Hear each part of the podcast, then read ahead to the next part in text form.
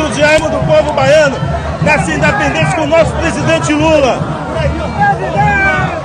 Olha, eu, eu acho que seria importante que o povo brasileiro conhecesse o que é o 2 de julho Bahia. Ou seja, aqui a independência, ela foi feita com sangue, com morte de negros, indígenas, padres, freiras e o povo trabalhador que lutou para expulsar os portugueses. Então é isso que você vê. Não é um desfile militar, é um desfile do povo. Isso significa independência. Vai, a mão, pega a mão dele. Aqui, ó, presidente.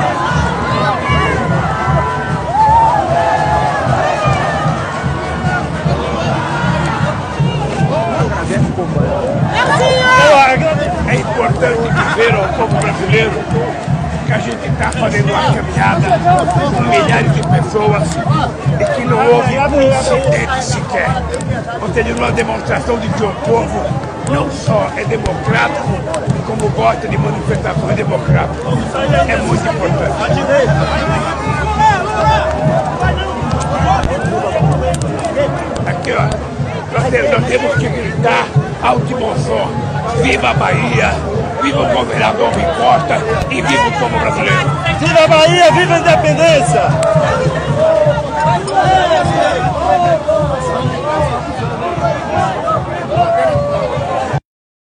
Vai sair aí direito aí, viu? Sai, sai daí. Eu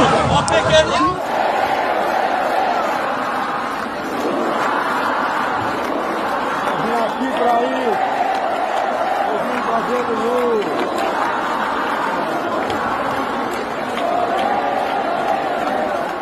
Eu vim fazer do Lula.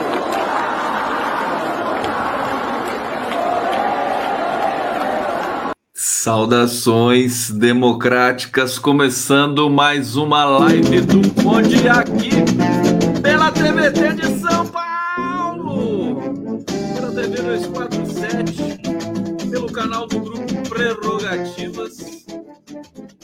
E hoje, muito especial, pelo, pela TV GGN do meu querido amigo Nassis. Que honra estar no GGN o pessoal, quero mandar um beijo muito carinhoso para o público do GGN e fazendo parte agora do condado aí das 23 horas.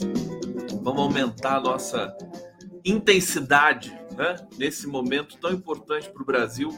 E hoje eu, hoje eu preparei com todo carinho, consegui preparar esse clipe aqui de, de entrada para vocês, porque a gente vai comentar sobre, sobre os acontecimentos da Bahia, sobre o cenário eleitoral, sobre o fato de que o PT, Lula, enfim, a esquerda, os setores democráticos começam a vencer nas redes sociais. Isso também é uma notícia, essa é uma notícia alvissareira, muito positiva para todos nós, natural que acontecesse pela força do Lula. Você vê que não ninguém especialista foi contratado não teve nem. Claro que agora sim tem gente que está trabalhando. O PT tem um, tem um setor ali de mídias sociais é, muito competente, mas é, foi, foi é uma força que ganhou tração espontaneamente pela força popular do Lula, da campanha, da situação do Brasil. E hoje a gente pode dizer, por exemplo, que no Instagram o PT é o partido que tem mais seguidores, quase 800 mil. É curioso que para partido político, né, é muito. Tem gente que sozinho tem mais que isso, muito mais, né? Porque a internet tem essa predileção pelo rosto, né? É, talvez até por uma questão individual. A gente vê que os grandes canais no mundo todo, no Brasil, são canais individuais. É, mas a gente vai chegar lá. Deixa eu saudar vocês aqui. Sejam bem-vindos a live do Conde. Obrigado pela presença aqui, bate-papo. Maria Angélica Coldibelli, olha, tem aniversariante hoje aqui no bate-papo, tá todo mundo alvoroçado aqui. E é a Maria, Maria Angélica Coldibelli. Condão, hoje é nível da queridíssima Maria Angélica Coldibelli do nosso condado. Faz um carinho para ela, tá aqui o meu carinho. Ó, Angélica, beijo para você, viu? Parabéns. A gente tá no caminho agora da felicidade. Que ninguém se engane. Agora vamos ter a responsabilidade de tirar o Brasil dessa situação, desse pesadelo que é Jair Bolsonaro. Vou saudar vocês aqui no bate-papo mais um pouquinho. Obrigado, Magda Famil, Marta Queiroz, Salvador presente aqui, Rosana Maia, Rosana Moia. Salve, salve, direto de Palmas, Tocantins. Que maravilha, o Brasil inteiro ligado aqui. Cadê a galera do Nova Zelândia? Austrália. Europa, cadê as Europa aqui na live do? Bom, mais uma vez, saudar meu querido amigo Luiz Nassif, toda a família Nassif lá do GGN hoje, entrando aqui no pool de transmissão, já conseguindo aqui uma audiência bacana, hein? Vamos lá, vamos compartilhar, vamos dar audiência aqui para a live do Conde. Um brinde para vocês! Tá aqui, ó. Tô tomando água gelada. Aqui é Dinaldo Parrião dizendo boa noite, Deus abençoe Lula 2022. Vamos nesse clima, gente. Primeiro eu quero começar falando do 2 de julho, né? Olha, olha a minha ignorância. Eu não sei a de vocês, né? Não sei a de vocês. Os símbolos nacionais, eles estavam todos caidaços mesmo, já de um tempo para cá, né? Eu, eu, eu já vinha com problema de tolerância. Eu acho, eu acho que quando a esquerda fala assim, não, essa bandeira é nossa, eu, sinceramente, eu né, prefiro não entrar nessa nessa catarse, né? Eu, eu, eu quero lembrar sempre do Nelson Mandela. Nelson Mandela, quando se tornou presidente da África do Sul, a bandeira daquele país mudou. Mudou para incluir o negro na bandeira nacional. Eu não vejo como o Brasil possa escapar dessa fatalidade. Cadê o negro? Cadê o indígena na bandeira brasileira? Cadê o negro? Cadê o indígena no hino nacional brasileiro? Eu acho que, enfim, vamos, vamos. Alô, esquerda, tudo bem? Vamos pesquisar um pouquinho mais. Né? As pessoas estão tão acostumadas né, a torcer pelo Brasil na Copa do Mundo e ergue aquela bandeira do Brasil, né? Verde e amarelo, né? O cara desde pequenininho, né? Aquela lavagem cerebral, né? Verde e amarelo. E, e, tem que pensar pela primeira vez na história politicamente. O Brasil, o Brasil não vai ser refundado, restaurado. O Brasil vai ser é, é, fundado, né? Até hoje, né? Até hoje nós não fomos. Foi tudo meio na vacalhação, no empurra, empurra. E eu quero dizer o seguinte: ontem, ontem não, sábado, né? Anteontem, é, olha a minha ignorância. Eu não sabia do 2 de julho da Bahia. Simplesmente isso. É a nossa verdadeira data de independência. O 7 de setembro é uma fraude. 7 de setembro é a independência das elites. Você sabe que, primeiro, o, o a história do, do, grito no Ipiranga nem existiu de verdade, né? É tudo meio é tudo meio fajuto, né? Tudo meio fajuto aquilo lá. Você estava montado num jegue, aí uns dizem que não existiu, que não gritou nada, estava com diarreia. A coisa é meio bem elite brasileira branca mesmo, aquilo, essa história do Ipiranga.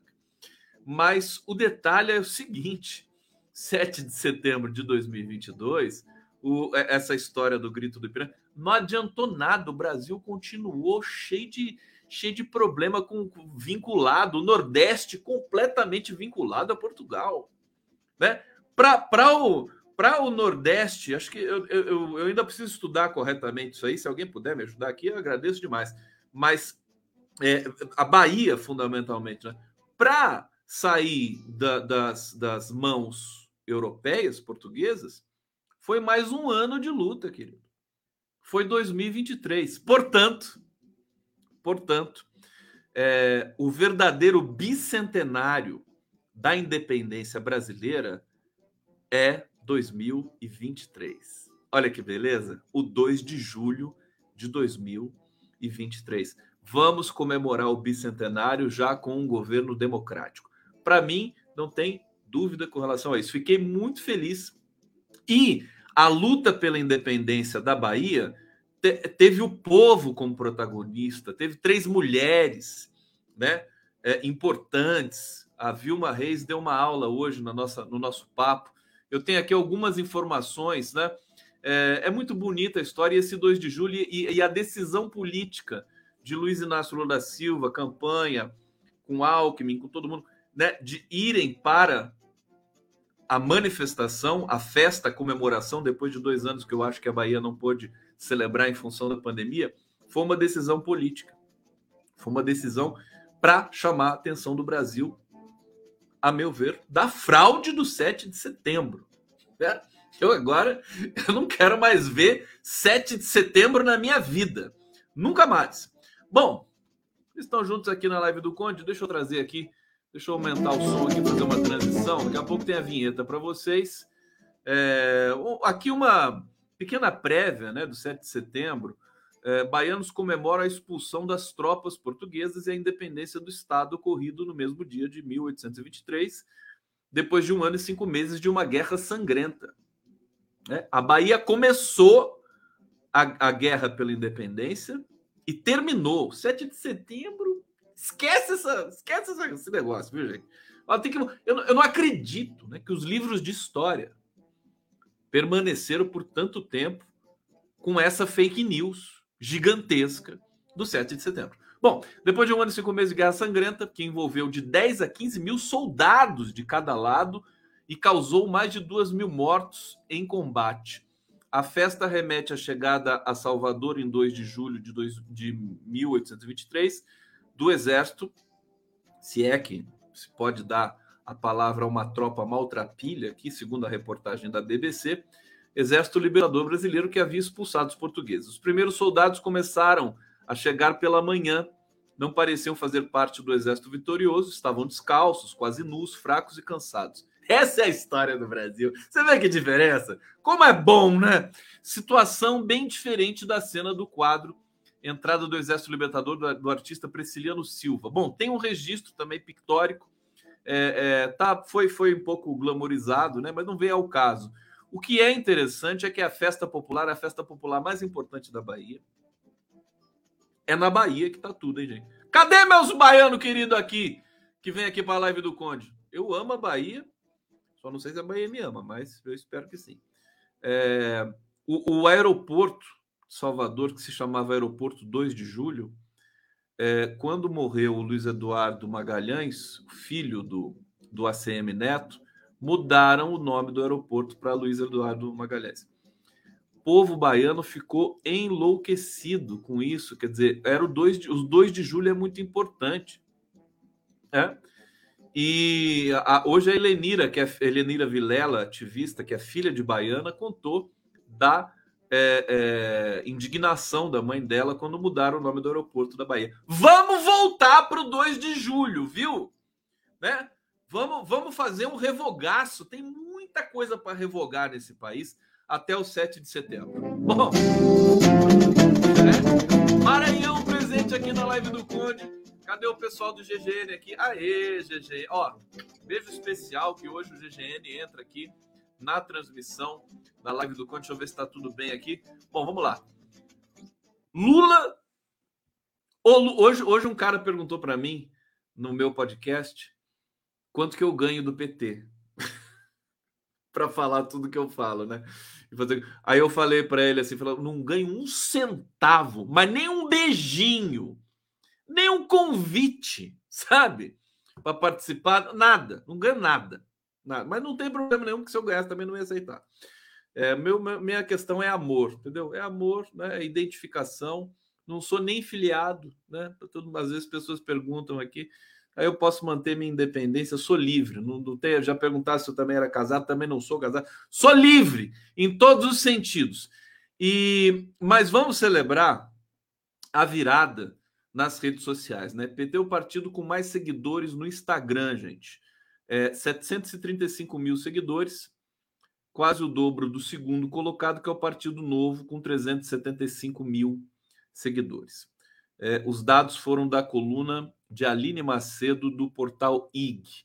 PSOL ficou em terceiro lugar com 362 mil e um ranking apurado no próprio aplicativo. PL, que é o partido do pestilento. Você percebe que PL tem tudo a ver com pestilento, né? Né? Se, se pestilento pudesse ter uma sigla, seria PL. Né? PL. Pestilento. Partido de, do Pestilento tem só 34 mil admiradores. Em um quase empate com o PSC, que tem 100, tem 33.6. 33,6 mil. Agora, o detalhe interessante é o seguinte: o, o, o Bolsonaro, o, o, a, o fascismo, né? É, é, esses perfis pessoais, né? O Bolsonaro, não sei quantos seguidores ele tem, quantos inscritos ele tem no YouTube, mas tem bastante no, no Twitter. O YouTube e o Twitter são duas plataformas. Nós estamos ao vivo aqui pelo Twitter também, viu? Twitter do Condão aqui, um beijo para vocês todos. É, são plataformas que elas vivem um pouco das fake news, né? O Facebook também, infelizmente. O Facebook já é uma plataforma mais antiga. As mais novas, Instagram, TikTok, né? Elas começam a ser o grito de libertação do fascismo, das fake news que tomaram conta das redes sociais pelo mundo durante todo, todo esse tempo. Você vê que os jovens, né, de 16 a 23 anos, eles dão vitória esmagadora para o Lula nas eleições. Eles têm uma formação, uma consistência de consciência política muito maior do que é, a, o brasileiro médio aí, com meia idade, 40, 50 anos, que é muito difícil a gente ver isso nas estatísticas, né? As pesquisas Quest, as pesquisas Datafolha. Então, por exemplo, o, o Twitter, ele não coíbe. Você vai lá no Twitter hoje, eu, eu, eu, faço as minhas pesquisas ali para gravar vídeo, para fazer, inclusive, trazer também informações quentes para vocês aqui, né? E eu digitei ontem lá Datafolha, né? Para procurar reações, né? É, é, ocorrências. A maioria esmagadora das ocorrências do Datafolha são é, são discurso de ódio dos bolsonaristas e dos ciristas. Né? Ciristas estão lá também. Eles odeiam o Datafolha, né? Quem vota em Ciro Gomes, que o Ciro Gomes está lá. Faz 20 anos que ele está com 6%. Então, é, é, o, o Twitter, ele não liga muito para isso. Aí vem aquela discussão de liberdade de expressão e tudo mais, que é fajuta, mas as pessoas vão publicando. Você tem robô, você tem coisas automáticas também ali, sempre debochando e diminuindo os institutos de pesquisa, porque os institutos de pesquisa, evidentemente, estão dando a vitória para o Lula, deixando o Bolsonaro lá atrás. Estão enlouquecidos. Cadê os bolsonaristas da minha live aqui para eu trollar vocês aqui, né? Bom, o detalhe é que o YouTube também tem essas características, lamentavelmente. É, é, precisa passar por um processo de enfim, ressignificação técnica, né, para que a gente possa coibir. Tem, eles têm os programas ali de coibição de fake news, de discurso de ódio, mas fica tudo meio que no meio do caminho, porque a receita, o tráfego, né, que eles conquistam e, e, e transformam em é, é, valor agregado, né, para os sites, para os canais, passa por essa questão do discurso do abuso, um pouco do abuso. O, o, YouTube é muito rigoroso com muitas coisas, por exemplo, nu, né?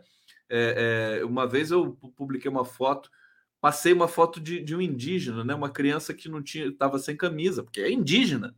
O YouTube puniu, né? Não quis que eu, ah, aprendi. Isso é muito bom, que, que, que tenha até essa ambiguidade, quer dizer, a cultura indígena é uma outra natureza, mas para você evitar ocorrências de violência contra crianças, tudo mais, tem de ter essas, esses filtros. Bom, não quero fugir de agredir tanto do tema principal aqui de hoje da nossa live, que é o, o, a esquerda ganhando mais tração digital. Daqui a pouco vai sair pesquisa Quest, daqui a pouco Felipe Nunes vai explicar para a gente o que está acontecendo lá, mas é nítido, né, que é, até em função do crescimento eleitoral, né, é, da, da, do afunilamento, da, pro, da aproximação do 2 de outubro, é, a esquerda vai ganhando mais espaço nas redes sociais.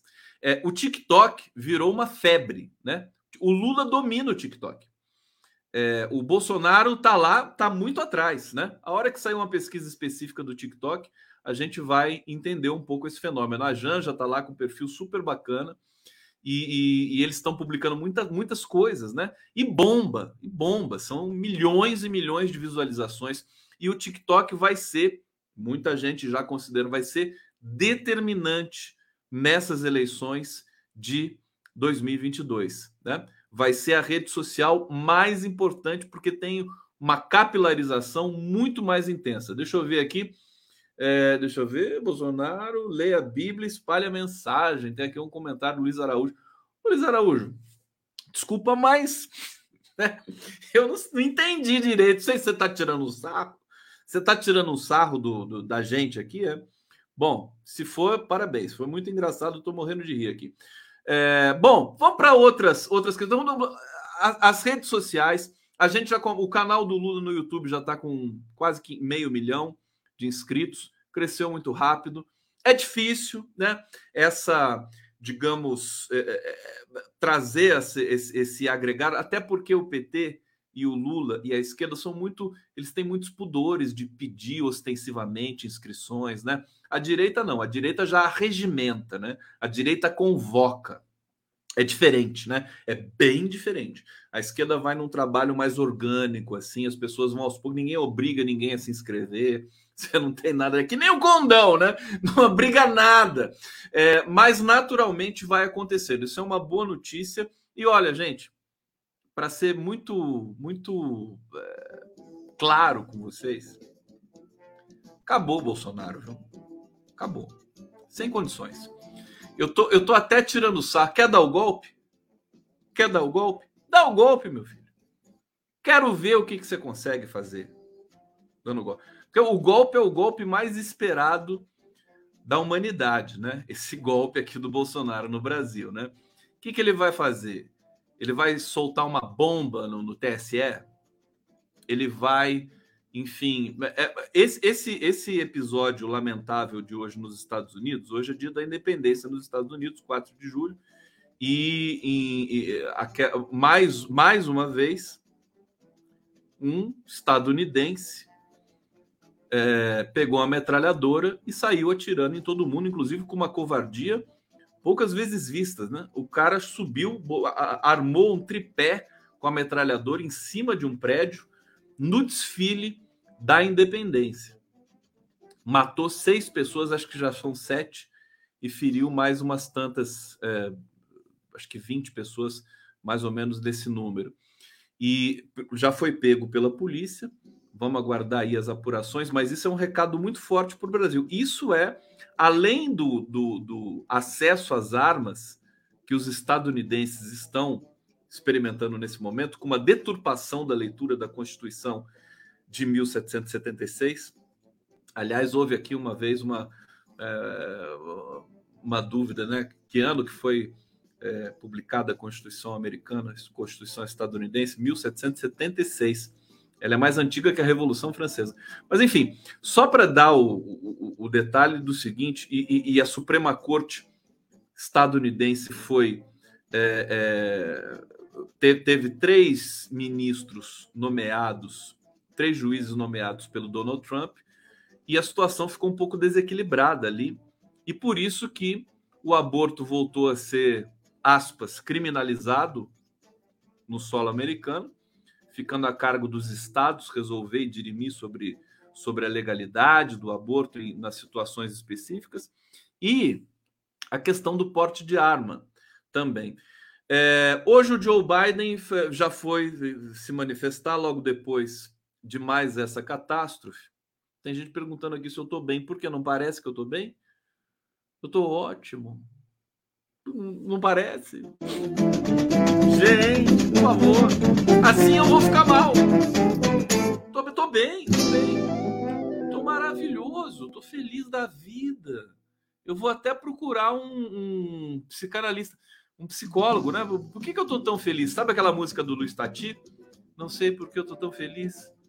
Não há motivo algum para ter tanta felicidade. Não sei o que é que foi que eu fiz, se foi perdendo tempo, foi pela metade um, um sentimento indefinido. Infelizmente era felicidade. Claro que é muito gostoso, claro, claro que eu nem acredito. Felicidade assim, sem mais nem menos. É muito esquisito. É, o Luiz Tati. O cara fica feliz, feliz, feliz, feliz. E aí ele fala, tô doente. Tô doente. Ele vai procurar um profissional, né? Por que, que eu tô tão feliz? Eu tô feliz. Tá bom? Tudo bem. Eu tô com uma cor estranha. É a iluminação aqui do meu estúdio, viu? Eu fico amarelo, né? Horrível, horrível. Eu preciso mudar a iluminação, não tenho tempo. É, mas vou fazer isso. Tem gente achando que eu tô triste aqui. Como é que pode uma coisa dessa? Vinheta pra vocês. Vamos lá na vinheta. Ô, vinheta. Em vez de. Eu vou, vou botar a vinheta. Cadê, a vinheta do Conde? Ô, produção. Tá aqui.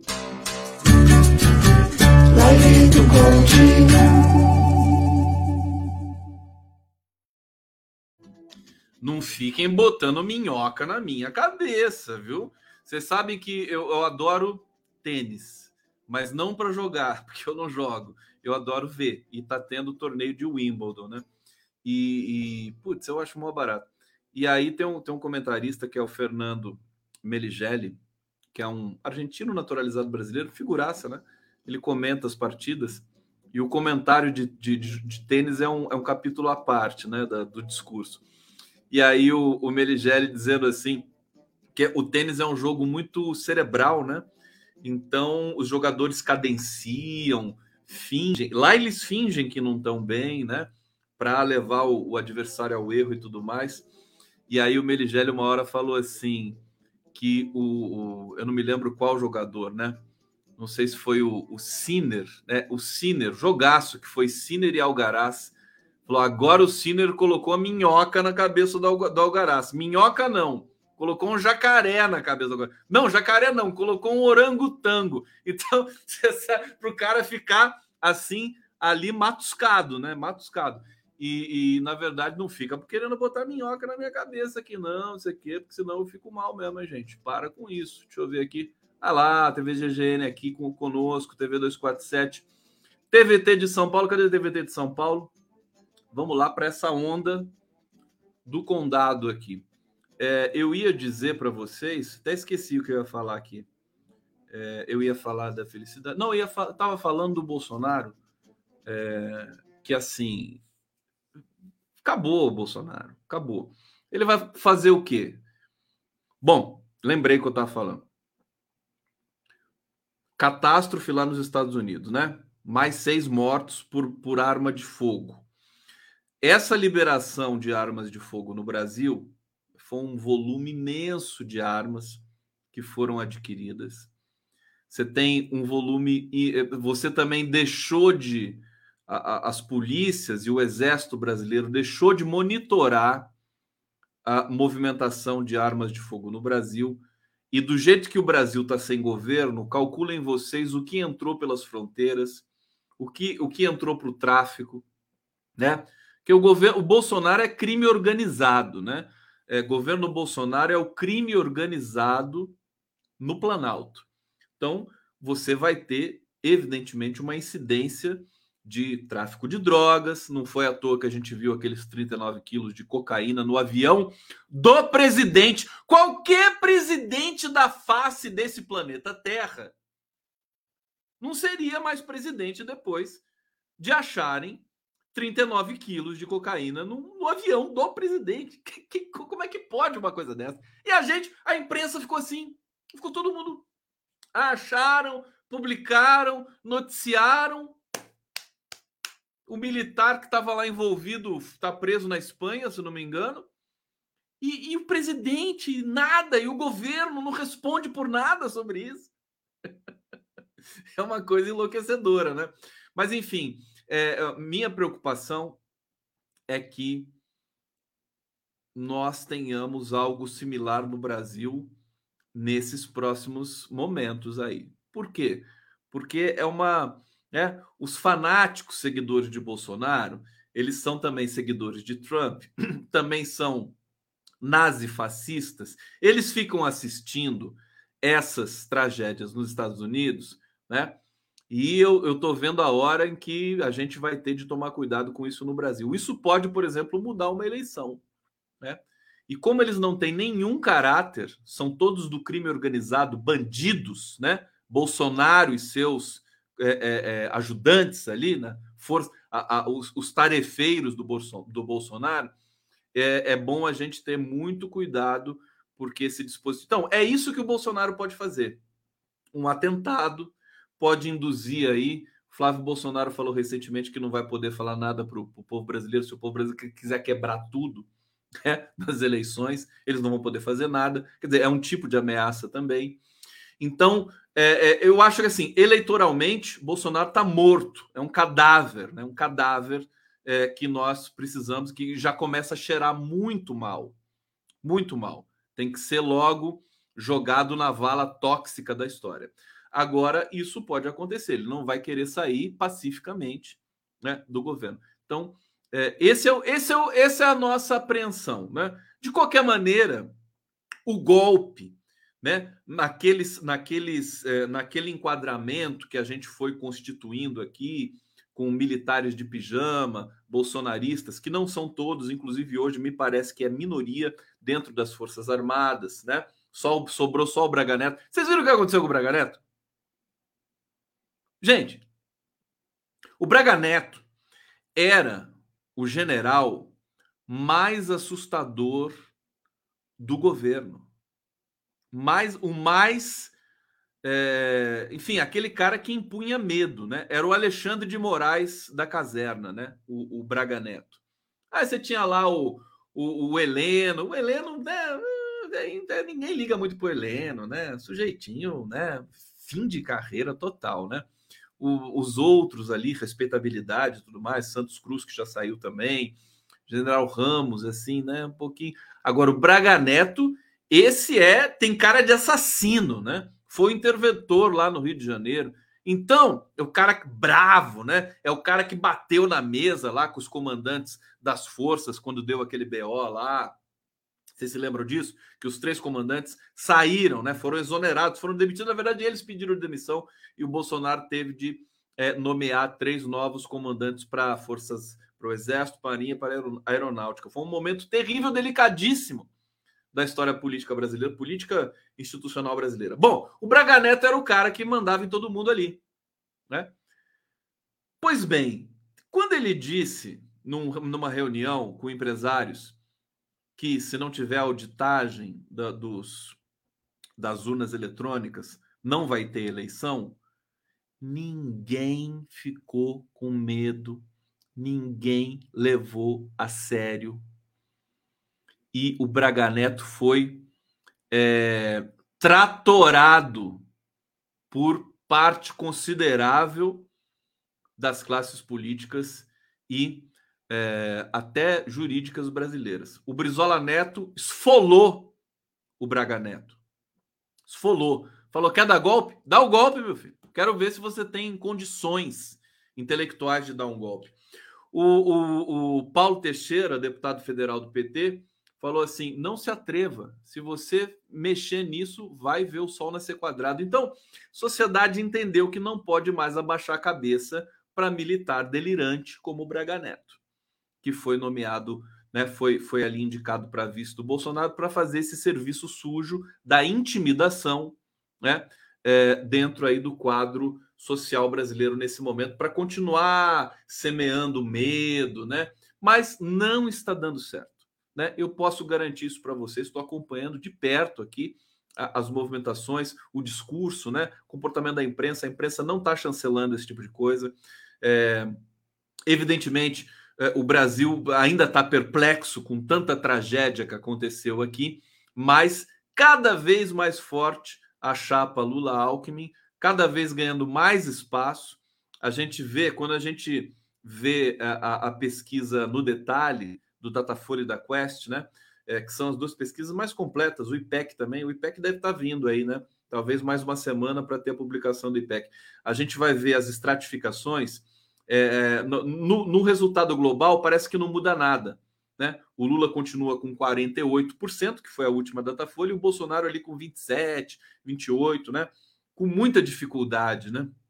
Mas lá, por exemplo, na, na, nos resultados é, internos, é uma, é uma avalanche que o Lula está é, é, aplicando em cima do Bolsonaro. O fato de o Lula vencer nos três principais estados brasileiros mais populosos, mais ricos, São Paulo, Minas e Rio, com uma vantagem tão grande, quer dizer, isso não é nem normal no PT. Não é nem normal acontecer historicamente. Sempre foi difícil a eleição em São Paulo para o PT. Em Minas Gerais, o Lula sempre, o PT sempre teve boa votação, mas no Rio de Janeiro também é meio complicado. E, e o Rio de Janeiro é, é, o domicílio eleitoral do Pestilento. Então a gente está, desculpa, mas Bolsonaro morreu, morreu. Cadáver está putrefato, precisamos tirar, tomar os cuidados, né, devidos é, e, e tomar o, ter a responsabilidade de botar esse pessoal na cadeia depois. Né? Porque o que eles fizeram com o Brasil, a cadeia é pouco. Né? Cadeia vai ser quase que um prêmio para o Bolsonaro. Bom, vamos lá, vocês estão assistindo aqui a live do Conde. Tia Zona. Oi, Tia Zona. Ela está dizendo aqui, eu jogo tênis quando ele fica velho. Péssima. Desculpa, viu? Uma piada dessa sem condições. Ô, Tia Zona, eu recebi o teu e-mail, viu, querida? Eu só não consegui responder ainda. Eu já até pedi para as minhas colegas que, fizer, que nós fizemos a live do Prerrogativas, que é a questão da defesa dos direitos da mulher e tudo mais, que foi muito bacana. E eu vou encaminhar, tá? O pedido que você me fez. Só não pude responder ainda porque é muita coisa. Ô, gente, Vamos aqui avançar um pouquinho. Deixa eu trazer mais notícias fresquinhas para vocês. Olha só, é, a coisa tá pegando lá no Rio de Janeiro, porque o Molon, o Molon, como é que é o primeiro nome do Molon? Do Molon mesmo? Molon, Molon, Molon. Como é que é? É o Alexandre Molon? Cadê o nome do Molon, gente? Cadê? Deixa eu ver, eu tô tentando achar aqui. Alguém pode me dizer o nome do Molon, por favor, aqui no bate-papo? Tá? Deixa eu ver. Alessandro, pronto. O Molão. molão. Vai abrir mão do, do Senado, vai virar molão, né? Tadinho do Molon, gente. Olha só. É, te, hoje, dois manifestos foram foram é, publicados. Um em apoio ao Molon candidato ao Senado, outro pedindo para ele retirar a candidatura dele.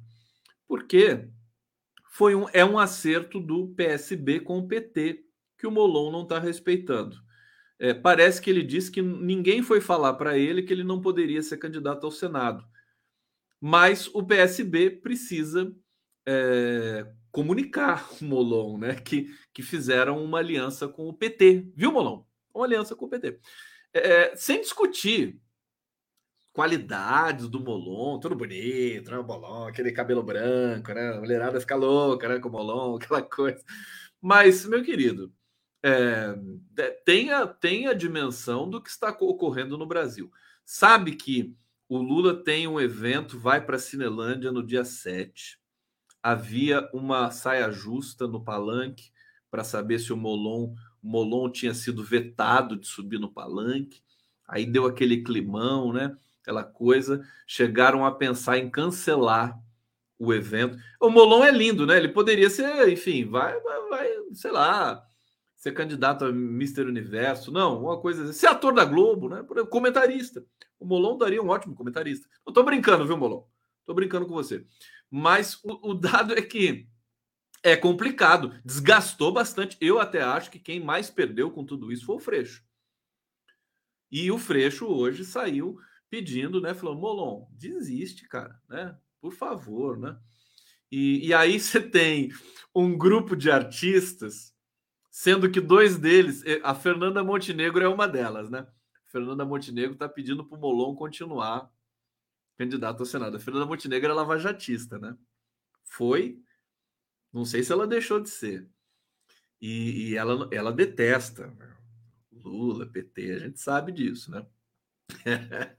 e a Fernanda Montenegro está lá, senão o Molon ficar. Por outro lado, você tem um grupo de acadêmicos pedindo para o Molon é, é, desistir. O detalhe é que vai ter o evento no Rio. O Lula não quis cancelar. O Lula é bicho, cara, é bicho, bicho ruim, né? Sabe como é que era? Não cancelar nada. Né? E vai deixar o, o, a coisa acontecer. Se o Molon bater o pé e quiser, vai, vai ser ruim para o Freixo. Mas o Lula, e o Lula vai apoiar o André Siciliano, que é o candidato do PT. Fim de papo. Molon vai ter problema. Né? E o André Siciliano, quando tem o nome associado ao Lula, é, ele, ele praticamente vai para a liderança, né? É, acho que fica ali juntinho com o Romário. Quando tem o nome associado ao Lula, quando está sozinho, evidentemente que ele está ficando para trás, né? E o Molon fica na frente. Agora, esse talvez seja o último, o último detalhe a ser resolvido é, no, no, Rio, né? nas eleições, de uma maneira geral. Porque em São Paulo, o Márcio França também demora, né, para para coisa, digamos, é, é, ser oficializada. Mas o França tá os últimos, né?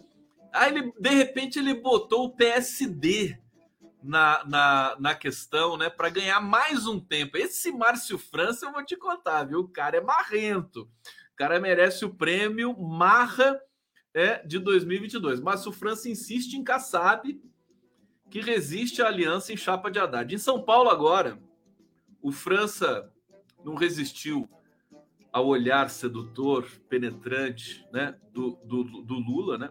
O Lula chega e conquista mesmo. Né? Falou, mas França, para com isso, vai ser candidato ao Senado. Né? E aí, e o França pode ser um candidato fortíssimo ao Senado, imagina, com o apoio do Lula, sem o da Atena, né? Bom, é, é, aqui, deixa, deixa eu ler para vocês o trechinho da matéria.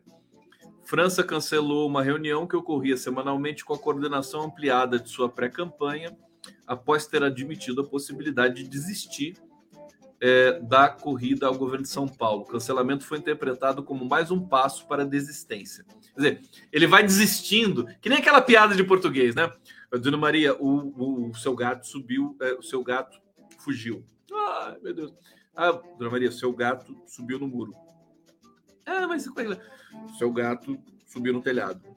Ah, seu gato caiu do telhado e o seu gato morreu. Né? Você conhece aquela piada de português, né? Que, que derivou essa expressão é, o gato subiu no telhado, né? Então, Para você não falar que o gato morreu, você fala que o gato subiu no telhado. É, então, o, o, o, França, o França subiu no telhado, né? Subiu no telhado. Agora, vou te contar, viu? Cara, é difícil, viu? Difícil. Cancelar. Bom, no domingo, França recebeu em sua casa uh, o Lula, o Alckmin e o Haddad. Imagina a bagunça que foi, né? Lula e Alckmin junto, quer dizer, o Haddad, quer dizer, não sei como é que o, o França conseguiu organizar a casa dele depois. França insiste em uma composição com o PSD, sob o argumento de que seria fundamental para uma vitória em São Paulo. Mas o Kassab, presidente nacional, PSD, diz que uma aliança que envolva a chapa com o PT no Estado está fora da mesa de negociações. O Kassab vai apoiar quem, Kassab? Você vai apoiar o Tarcísio Freitas? Kassab. Enfim, a gente precisa ter também o, as dificuldades, né? Tudo indica que o, o, o França vai retirar a candidatura, independente do, do Kassab entrar para apoiar o Lula em São Paulo ou não, o Haddad, né? O Haddad em São Paulo ou não. Mas está emocionante, viu? Está eletrizante essa, essa, esse desenho aqui. Tem uma notícia ótima, eu não sei se eu consegui recuperar aqui. Deixa eu colocar aqui Moro Banho. Ó, Moro Banho. Aí você vai em notícias e aqui você tem a notícia, né? Pesquisa. Essa aqui é maravilhosa. Essa aqui é pro Lula. Ô Lula! Você tá aí, meu filho? Tem que assistir a live, bicho. Não pode ficar só com essa, esse, esse, né? Só comício, tá? Não pode. Tem que assistir a live de vez em quando também. Tá, tá muito, tá, é muita realidade. Tem que vir um pouco para o mundo virtual aqui. Olha só, pesquisa dá banho de água fria em Moro, no Paraná. Olha que bonitinho, o Moro, coitado. Sondagem do IRG Pesquisa mostra que o Álvaro Dias, que é senador, está com 32% da intenção de votos para senador no Paraná e o Marreco está com 22%. Nem do Álvaro Dias ele vai ganhar. Bom, mas aí tem o governo do estado. É, ele pode ser candidato ao governo do estado. Bom, o levantamento também testou cenários para o governo estadual.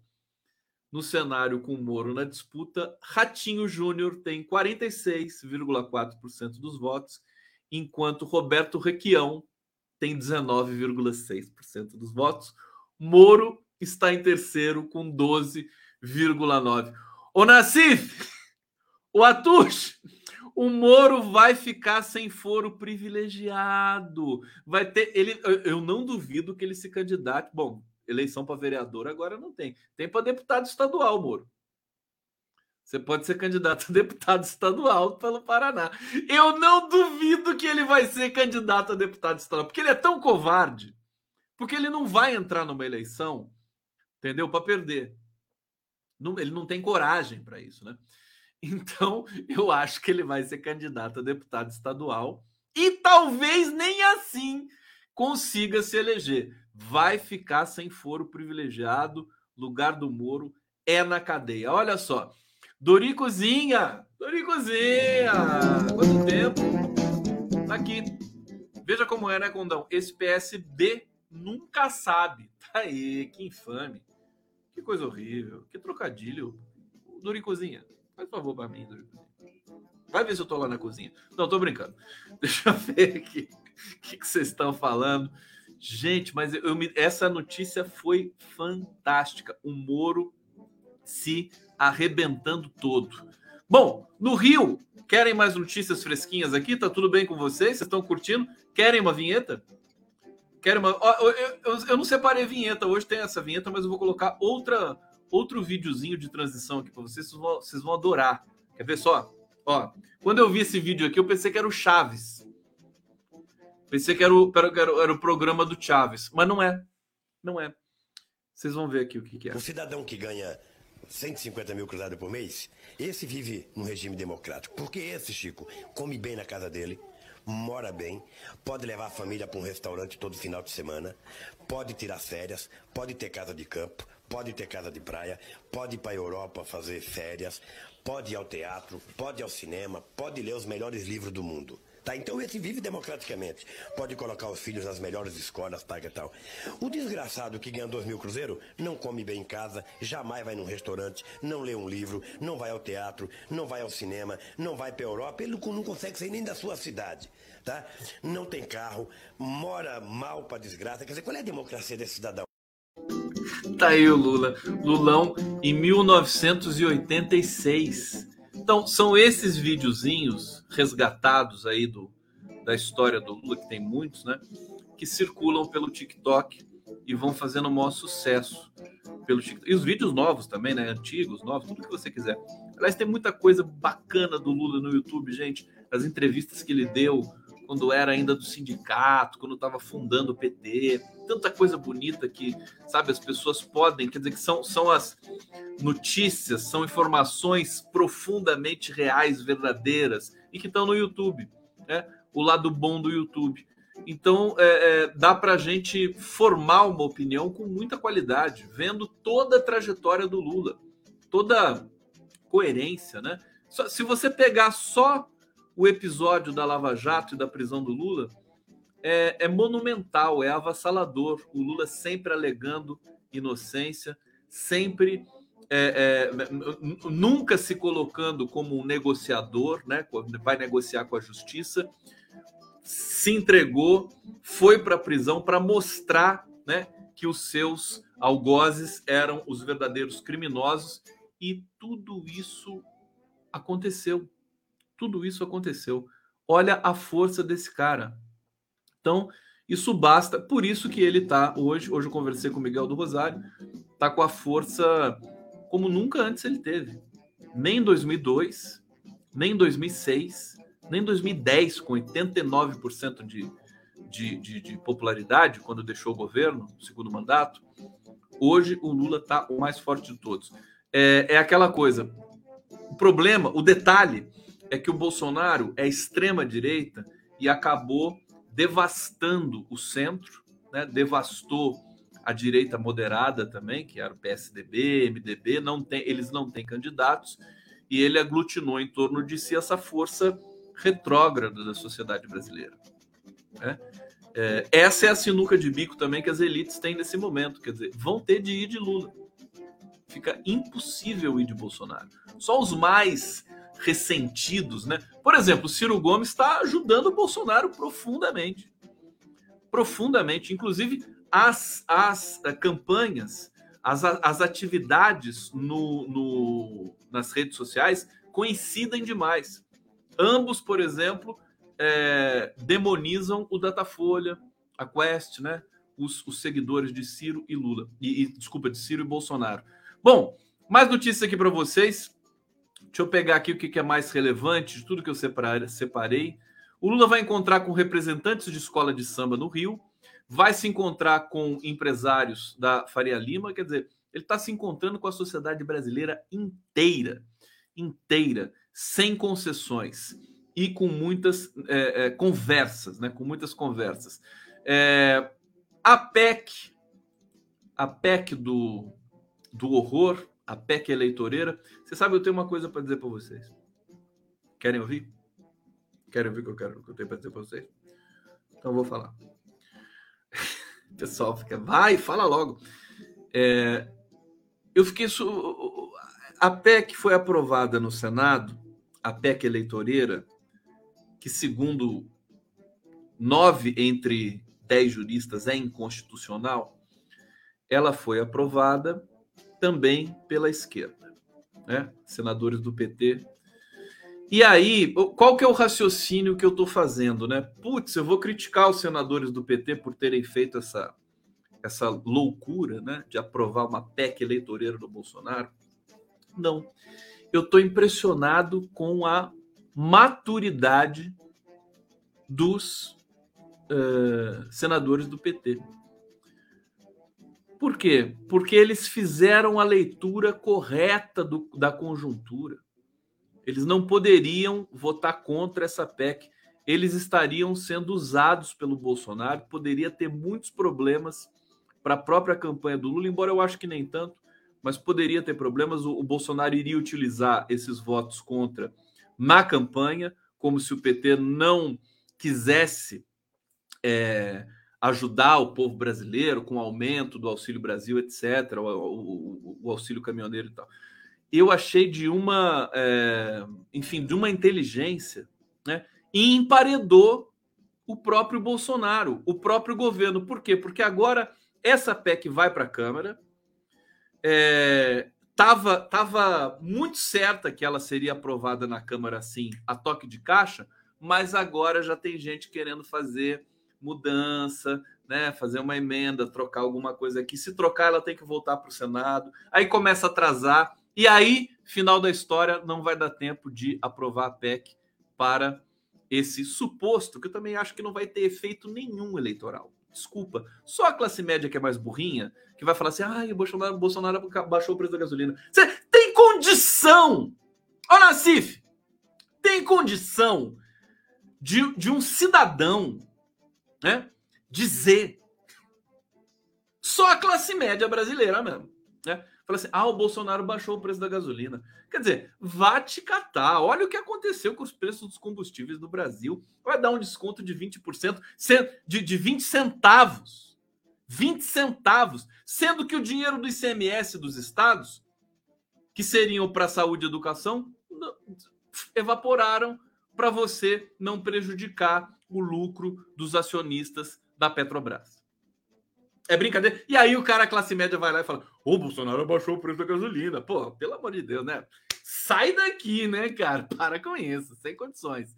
É, bom, tá aqui. Então, só para informar vocês é, desse, dessa, acho que desse golpe de mestre do PT ali no Congresso. Estou impressionado realmente, que é bom porque assim a gente fica com aquela imagem, né? de que o PT é todo certinho, de que a esquerda é toda bonitinha e tal. Tem que ter malandragem também, tem que ter jogo de cintura, tem que saber blefar, sabe? É política. Não pode entrar nesse circuito. Acho que a esquerda está voltando a se encontrar no Brasil. Né? Depois de um longo inverno, um longo inverno em que ela aceitou o simulacro que a direita lhe projetou, né? A direita projetou o quê? Que a esquerda, é, bom, era corrupta, era tinha feito corrupção na Petrobras e tudo mais. A esquerda aceitou isso e ficou, e, e, e, e, digamos, adotou o discurso do eu sou inocente, eu não tenho culpa de nada. E aí ficou presa nesse discurso. Ficou presa. E aceitou, e teve consequências terríveis. Agora ela se libertou disso, né? Em função do fim da Lava Jato? O fim trágico dessa operação criminosa, em função é, do, do, do da, da popularidade do, do Lula e da, e da chapa Lula-Alckmin nesse momento no Brasil, ela recuperou a autoestima e agora está podendo também fazer o jogo político como se joga. Tá certo. Tá perfeito isso aí. Os, os militantes mais exaltados tudo mais não vão gostar. Mas, olha, eu estou surpreso também com a aceitação, com a aceitação que a militância está tendo para essas é, jogadas inteligentes, é, como essa do Senado. Estou surpreso que PT não está sendo atacado agora. Não tá, poderia estar tá sendo atacado por um monte de gente aí, esse pessoal é, xiita aí do, do, da esquerda mais, né? Mais radical, né? Não está tendo nada disso. Então, tô feliz. Isso também é mais uma das razões para eu estar tá aqui feliz com vocês. Bom, Bolsonaro, fim de carreira, fim de governo, né? Cadáver insepulto. O é, que, que acontece? Vai enfraquecendo e até a PGR, que é uma filial do Bolsonaro nessa altura do campeonato, começa a se insurgir também, já se reposicionando para uma nova realidade política do país em que Bolsonaro vai ser um presidiário. Com vocês, Bolsonaro presidiário. Tenho pena de quem vai ser o carcereiro do Bolsonaro, viu? O carcereiro do Lula, o Chastalo, eu conheci o Chastalo lá no Curitiba o Chastalo ficou apaixonado pelo Lula e vai escrever um livro agora, né? É, pra, falando, contando dos 580 dias, né? O outro carcereiro também também ficou apaixonado pelo Lula, né? Não tem como, né? O Lula é um perigo. Cara cheio, né? Tomem cuidado quando vocês conhecerem o Lula, tá? Sabe? Cuidado, ele conquista você. É, e aí, eu imagino o carcereiro do Bolsonaro. Você já pensou que, que, que terrível para o cara falar assim: você vai ser carcereiro do Bolsonaro? Putz, vai ser. Que tristeza. tristeza. Eu não quero, não desejo isso para ninguém, para nenhum servidor é, da, do, do sistema carcerário brasileiro. Bom, é, mas eu estava falando aqui, estava né, falando da PGR, né? Pede para ouvir ex-presidente da Petrobras, que é o Castelo Branco, é, sobre a interferência do Bolsonaro. O Castelo Branco for, foram é, vazou para a imprensa mensagens por aplicativo de mensagens do celular, em que o Castelo Branco diz que tem mensagens é, do Bolsonaro no celular corporativo da Petrobras, que ele faz, do qual ele fazia uso, que incriminam Bolsonaro. Agora a questão é: vamos periciar esse celular? Esse celular existe? Ele está na Petrobras? Está com quem? Ele está num cofre?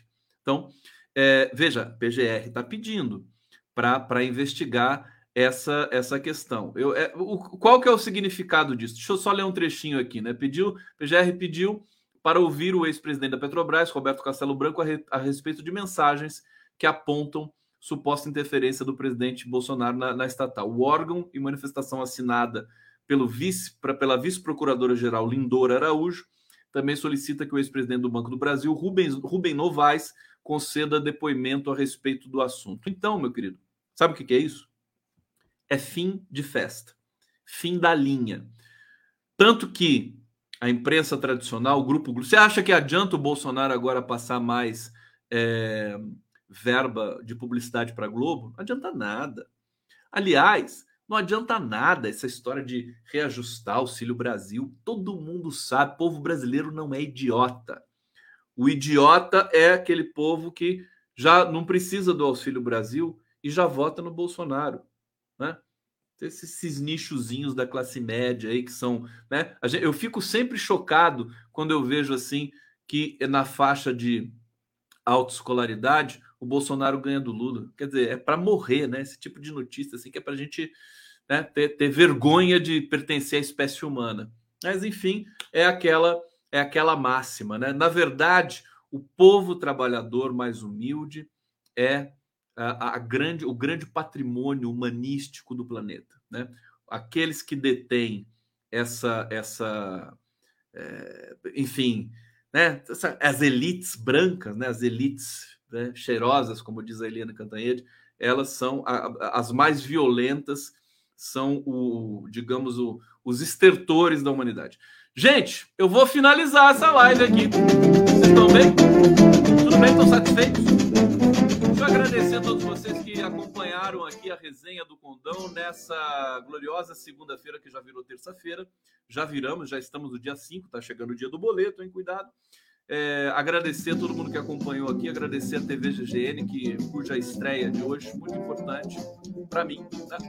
E espero que o Nassif tenha curtido, a família Nassif tenha curtido aí essa estreia. E vamos que vamos, trabalho de formiguinha, né? Formiguinha, um pouquinho por dia. Eu ia falar do. Tem uma foto aqui do, do, do da a esposa, né? E o, e o, o Pedro Maluco, né? O Pedro Guimarães, assediador. Olha a cara da esposa dele. A esposa dele é filha do Léo Pinheiro, né? Aquele delator que, que fez uma delação comprada pela Lava Jato, depois, depois desmentiu a delação. Olha a cara de deslumbrada dela. Minha filha, ela acha que o Pedro Guimarães não cometeu, não cometeu os abusos que mais de 15 funcionários da, da Caixa estão dizendo que cometeu? Gente, que, que terrível isso, né? Como, como gosta de ser enganada, né? Que vergonha. Vai procurar um psicólogo, pelo amor de Deus. Eu não aguento pensar. Gente, obrigado. Beijo pra todo mundo. Tchim, tchim. E até amanhã.